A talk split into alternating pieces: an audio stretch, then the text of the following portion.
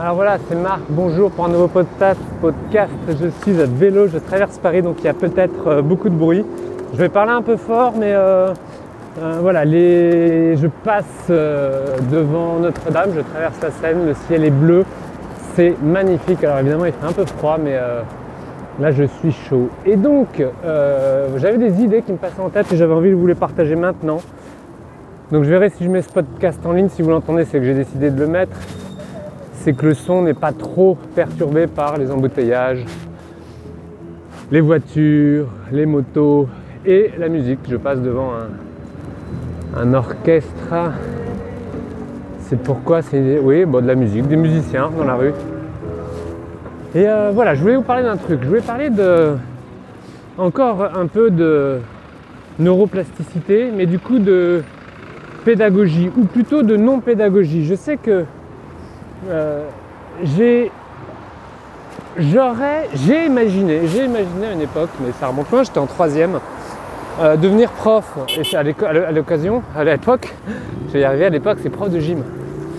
Je me suis très vite rendu compte que prof de gym euh, bah, j'avais l'image d'un prof à l'époque qui était assis autour du terrain et qui soufflait et qui comptait les, cours les tours de, de terrain passés assis dans une chaise, dans son blouson, je me souviens, et j'avais trouvé ça si triste.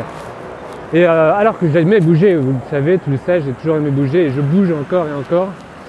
Et puis, euh, et puis en même temps, j'ai des super souvenirs de prof. Un prof d'histoire en terminale, alors que je n'aimais pas vraiment l'histoire, que j'avais été un peu dégoûté par l'histoire pour plein de raisons, mais encore une fois, euh, et pourtant pas par manque d'intérêt, mon père adorait l'histoire. Il, avait, il lisait des bouquins d'histoire, il avait des revues sur l'histoire, donc c'était pas tellement le contexte familial, c'était vraiment la manière dont euh, on me l'a transmise. Et j'ai eu un prof d'histoire en terminale, mais malheureusement un peu tard pour, euh, pour avoir le goût. Et après, je savais ce que j'avais envie d'apprendre. Un prof d'histoire qui était passionnant en terminale. C'était un livre, c'était un livre d'histoire, c'était plutôt un, conteur, plutôt un conteur d'histoire. Et c'était. Euh, voilà. J'ai eu là une petite étincelle, malheureusement un peu tard. J'ai eu un prof de philo en terminale qui était magnifique. Alors il venait, c'est vrai, avec son, euh, à l'époque, c'était, euh, il était en blouson noir, ce prof de philo, et euh, évidemment qu'on était un petit peu au fond de la classe et on adorait l'écouter, et il nous a reliés. En tout cas, il nous a vraiment mis des belles connexions avec la philosophie, mais c'était quelque chose de très pratique, comme le prof de de très pratique. J'ai eu aussi un prof de, je vous parle un peu des profs aujourd'hui, mais vous allez comprendre le lien avec la pédagogie et ce que je veux faire de la pédagogie moi qui n'est surtout pas envie aujourd'hui. Quand je dis surtout pas, c'est pas complètement vrai parce que je le fais un peu, mais enseigner. J'ai pas le goût pour l'enseignement, j'ai surtout pas l'envie de proposer une pédagogie X ou Y.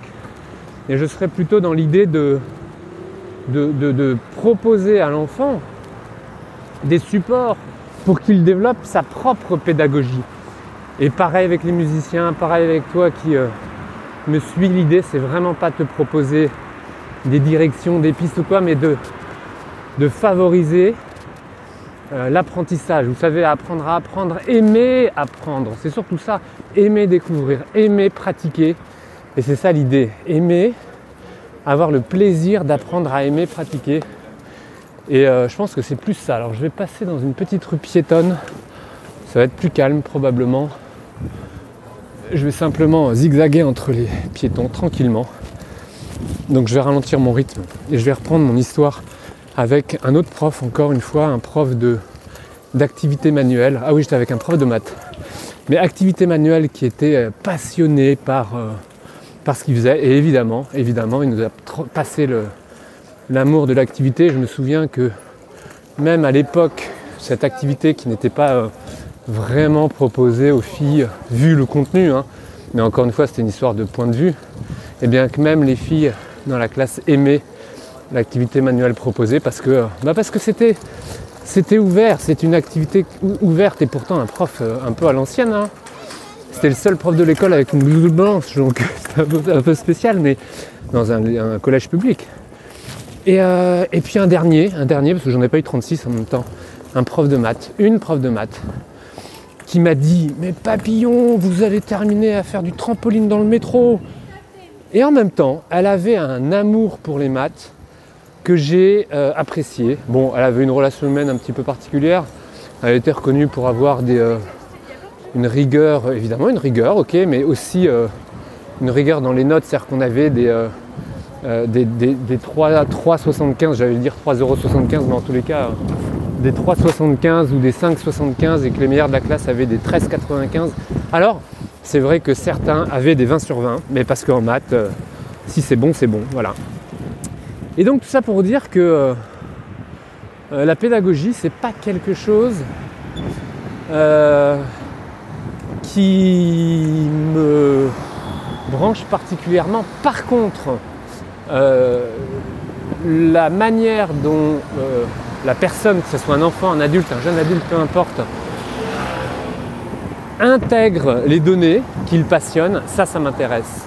Le tout est de voir à quel point un enfant peut être passionné ou pas, et quand il ne l'est pas, bah, évidemment tout ça devient plus compliqué.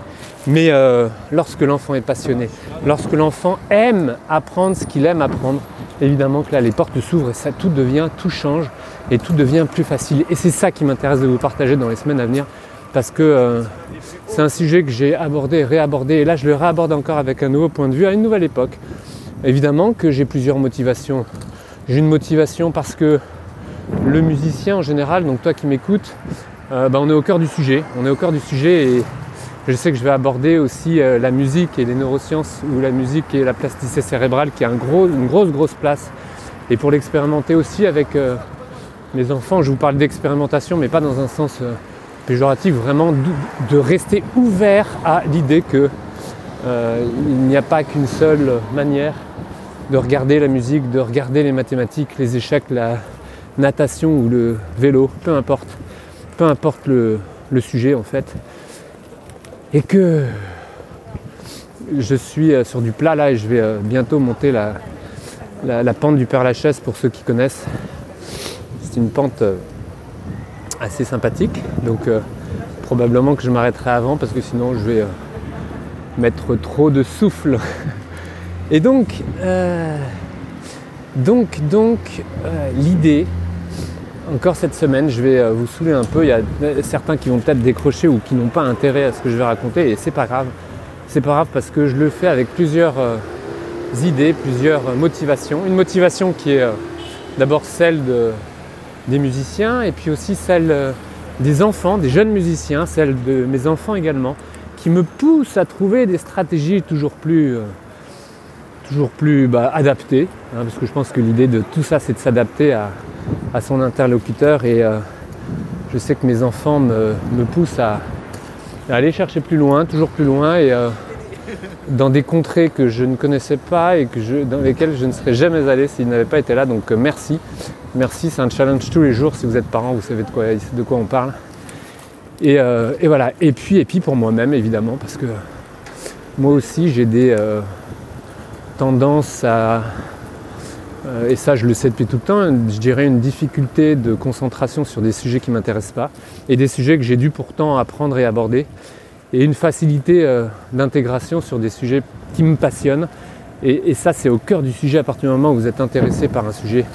Évidemment que c'est bien plus facile d'intégrer les données, de faire des ponts, de faire de liens et c'est ça un peu mon truc, c'est de faire le lien.